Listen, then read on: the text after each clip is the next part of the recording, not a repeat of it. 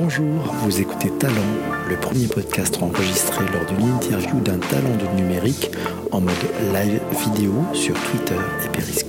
Je suis en direct du Hub Institute avec l'un des deux cofondateurs. Il s'appelle Emmanuel Vivier, c'est un as du digital. Bonjour BPC. Est-ce que tu peux te présenter en quelques, en quelques mots? Ouais, bien sûr. Je suis Emmanuel Vivier, cofondateur du Hub Institute avec Vincent Ducret, le Hub Institute, un think tank digital. Quand on a dit ça, on n'a rien dit. Donc en gros, on est euh, là pour accompagner les grands groupes dans leur transformation digitale. On va les former, euh, les dirigeants, leurs collaborateurs, 10 000 personnes par an. On va les On a une dizaine de conférences, dont le Hub Forum les 10 et 11 octobre, où on va réunir tout l'écosystème, régie, techno, start-up, grands groupes, experts. Et puis, on va faire de la veille. Donc là, on va emmener avec nous des annonceurs au CES de Las Vegas, au Salon du Retail à New York, en Asie, et on va faire des synthèses, des reports pour. Euh, voilà. Donc on va dire, on les, on les aide un peu à comprendre ce qui se passe à 18-24 mois maximum. On n'est pas dans la prospective. C'est plutôt j'ai un budget, je suis directeur marketing, euh, je suis DRH, je suis DG. J'ai besoin de comprendre un petit peu mieux ce qui se passe, qu'on déjargonne tout ça, euh, qu'on me donne quelques axes. Et, et, voilà, et on est plutôt content avec 23 personnes aujourd'hui ici au Hub Lab. Ma vie, mon œuvre, non, on va faire rapide. Bah, en fait, j'ai un petit passage à, à Cage, à, Marseille. Hein, enfin, ça s'appelait Romède à l'époque.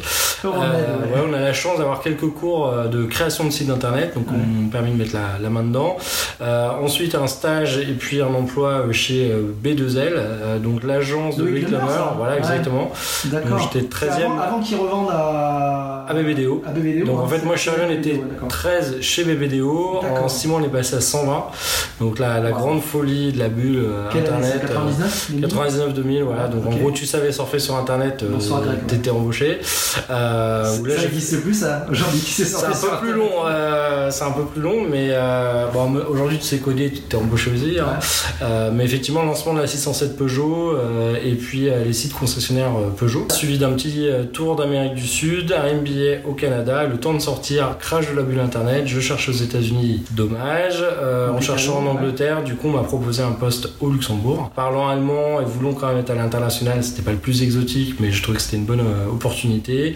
Euh, j'ai retrouvé pas mal de camarades de, Marseille plutôt en audit. Puis au bout d'un an en agence, euh, après une fusion un peu rock'n'roll avec une SS2I spécialisée en programmation bancaire, on s'est dit qu'il était euh, l'heure de, lancer notre propre structure. On a monté une agence qui est devenue l'agence Vanxon avec le blog Culture Buzz à, l'époque. Voilà, donc sans lever de fonds jusqu'aux deux, deux, dernières années, on a levé un peu plus de, 5 millions d'euros. Pas mal, ouais.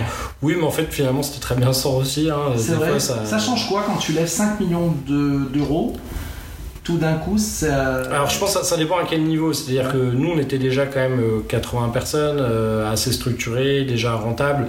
C'est pas tout à fait la même chose. Je pense que tu lèves pour accélérer un business qui est déjà existant, euh, à l'inverse de certains qui ont un business qui est pas du tout rentable, qui doit lever le temps de pouvoir être rentable. Donc, la dynamique est un petit peu différente. bah, évidemment, ça, ça, ça, solidifie un tout petit peu. Hein. Ça permet aussi d'avoir plus de visibilité. toujours le problème en, en Europe, c'est quand tu arrives à près à, 8-10 millions d'euros de chiffre d'affaires, euh, bah, si à la fin de l'année tu es rentable et que tu as 2-3 mois un peu chaud au niveau de trésor, ton banquier a un million d'euros par mois, là il ne plus du tout. D'accord. Donc c'est aussi pour ça qu'on voit beaucoup d'agences ou de PME à partir de 8-10 millions s'adosser à un groupe, se faire racheter ou lever des fonds. En fait, tout simplement pouvoir sécuriser. Donc ça c'est un peu la euh, phase charnière, c'est ça? euh, Voilà, pour passer de 80 à 100 personnes, il y a un moment ça devient quand même. Euh, enfin, ça se fait, mais c'est très risqué en fait si on n'est pas voilà assis. Et puis la volonté de, de financer un peu le développement international. Et à l'époque, on avait une régie pub qui s'appelait Buzz Paradise sur les blogueurs, justement les influenceurs, qui n'existent plus depuis. Donc comme quoi le, le marché n'était pas simple donc le blogueur influenceur, pour toi, c'est un marché qui n'existe plus Alors si, c'est un marché qui existe vraiment, euh, qui est assez important. Après, c'est pas toujours simple à monétiser, puisqu'on est à la frontière des RP, euh, on va dire de l'achat média. Après, il y avait des choix à faire, c'est vrai que c'est pas évident, et puis c'est pas forcément simple. Euh, faut payer euh, l'influenceur, euh, faut payer les équipes.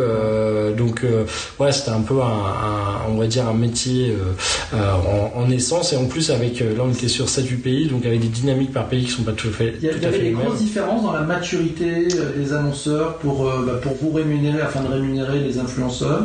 Tu voyais des différences par marché ou euh, Alors oui, alors déjà il y a des pratiques qui sont pas les mêmes. hein. Euh, en Russie, là-bas tu payes, par exemple. ouais, ça mais comme tu payes les journalistes hein, accessoirement pour avoir tes articles, donc voilà, donc ça, résout le problème. Donc là-bas, par exemple, les, les billets sponsors, c'est un peu la règle et ça choque personne.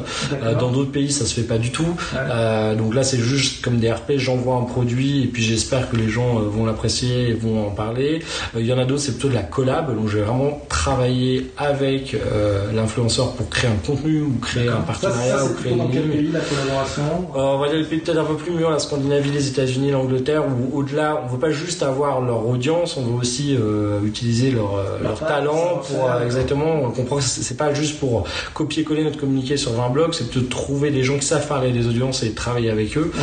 Euh, et puis aussi les, les blogueurs les influenceurs euh, bah, ont gagné en maturité, certains sont devenus vraiment professionnels, avec des fois des demandes de tarifs aussi. euh, Tarif de base. Les tarifs de base d'un blogueur euh, pas forcément très connu. euh, Non mais le tarif de base, en fait, ça, 100 euros, ça, ça, 200 ça- euros. ça va vraiment dépendre. C'est-à-dire que sur des produits de grande conso, je sais pas, il y, a- il y a des gens qui vont proposer juste de vous donner des produits gratuits ou 20 ou D'accord. 30 euros.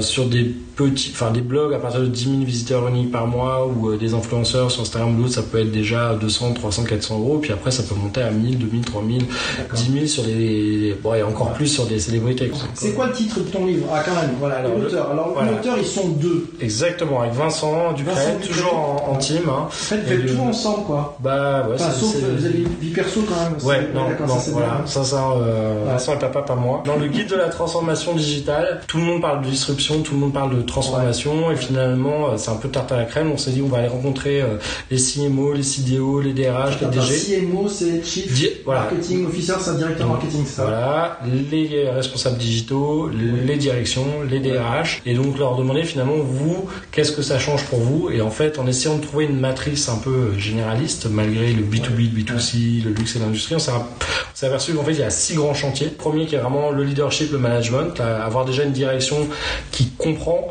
euh, qui va soutenir, qui va financer. euh, D'accord, donc ça part plutôt voilà. de la tête, c'est ça? Il faut au moins que la Ouais. tête soit d'accord déjà, parce que si elle va pas euh, donner le cap ou la direction, ça va être compliqué. Ouais. Ensuite, la culture et l'organisation, avant même de changer les outils, c'est déjà est-ce qu'on a envie de devenir plus agile, de d'être curieux, de on va dire ça va interagir avec euh, l'écosystème. Donc là il y a quand même un, un boulot de, de changer un peu le mode pyramidal euh, avec les process et, euh, et les silos.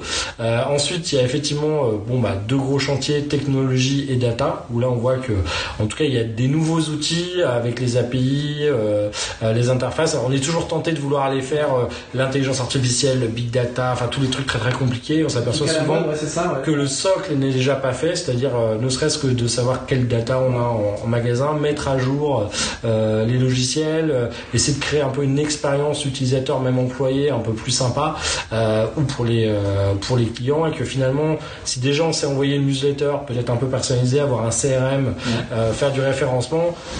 Ça sera déjà bien et une fois qu'on aura fait ça, on ira sur les challenges euh, Donc big on data. vraiment par, euh, étape, par étape avant de. il faut poser un petit peu le. il faut poser un peu le socle. faut poser surtout faut faire ouais. des petites victoires rapides pour rassurer les gens parce que si on part sur un gros plan à 5 ans avec énormément d'argent on a beaucoup de chances de s'arrêter en plein milieu rien sera terminé tout le monde vous dira vous l'avez bien dit que ça marchait pas ou ça a coûté trop cher et donc là c'est vrai que c'est un peu euh, cette idée de je fais des petits pilotes je livre je Ouais. monte en confiance j'ai des budgets qui se libèrent la maturité augmente aussi dans l'entreprise et tout doucement on peut- c'est un peu comme en sport hein, ou en escalade on va pas attaquer la face nord en premier hein, euh, on commence par des petits sommets. Un DRH qui est très bon à la gestion des ressources humaines mais ne comprend rien à la techno ou à la Ouais, data naturellement ouais, euh, bah, va pouvoir complètement euh, comprendre les choses. Et puis après on peut passer euh, d'un chantier à l'autre. Donc tout à l'heure on parlait euh, euh, management Ouais. culture organisation techno data il manquait expérience client marketing Oui. et mesure de la performance. Donc après on peut aller aussi au chapitre qui nous intéresse le plus ou passer directement au témoignage. Euh, on a une quinzaine de, effectivement de, de décideurs euh, qui ont un peu partagé leurs recettes, ce qui a marché, ce qui a pas marché. Dans les grands groupes, euh, au moins B2C, je pense qu'on a 70-80% des COMEX, Codir, qu'on compris qu'il fallait y aller. Alors après, comment, euh, ça c'est un autre sujet, mais au moins on peut pas dire qu'aujourd'hui il faut quand même être un peu euh, vraiment euh, sourd pour pas s'intéresser au sujet. Enfin, merci les médias, il aura fallu un peu de temps, mais quand même depuis 2-3 ans, il y, a, il y a quand même une couverture assez importante. Après, il y a la vraie question du comment, et ça, ça peut prendre 5 à 7 ans réellement pour faire une transfo. faut être Ouais. lucide, hein, faire les cahiers des charges, les appels d'offres, choisir les prestataires. C'est pas trop lent, ça, en fait? Alors ça veut dire qu'il n'y a rien qui sort pendant 5 Ouais. ou 7 ans, il va se passer plein de choses pendant 5 ou 7 ans, mais si on doit remettre euh, entièrement le socle technique, data, repenser l'expérience client, euh, trouver les prestataires, fabriquer, faire les tests, affiner, déployer, déployer des fois en multi-pays, on peut pas lancer 10 pays euh, Ouais, ça, en une fois, voilà les grands groupes, bah, c'est potentiellement, et après revoir effectivement le, la mise à niveau, la formation des, des collaborateurs, voire repenser l'organisation, oui là c'est vite 5 à 7 ans, donc c'est vrai que c'est, pas anodin dans un monde qui bouge très vite, mais en même temps on peut pas changer toute une boîte de plusieurs dizaines de milliers de personnes en deux jours non plus. Génial, merci beaucoup. Ben, on peut vous Merci dire au revoir, on peut vous pouvez remercier hein, euh, notre ami Manuel qui a eu plaisir. le temps de vous expliquer euh, sa boîte, son métier, euh, ben, ses challenges aussi. Si cet épisode de Talent vous a plu, n'hésitez pas à encourager l'artiste en donnant un minimum de 5 étoiles sur iTunes et surtout en vous abonnant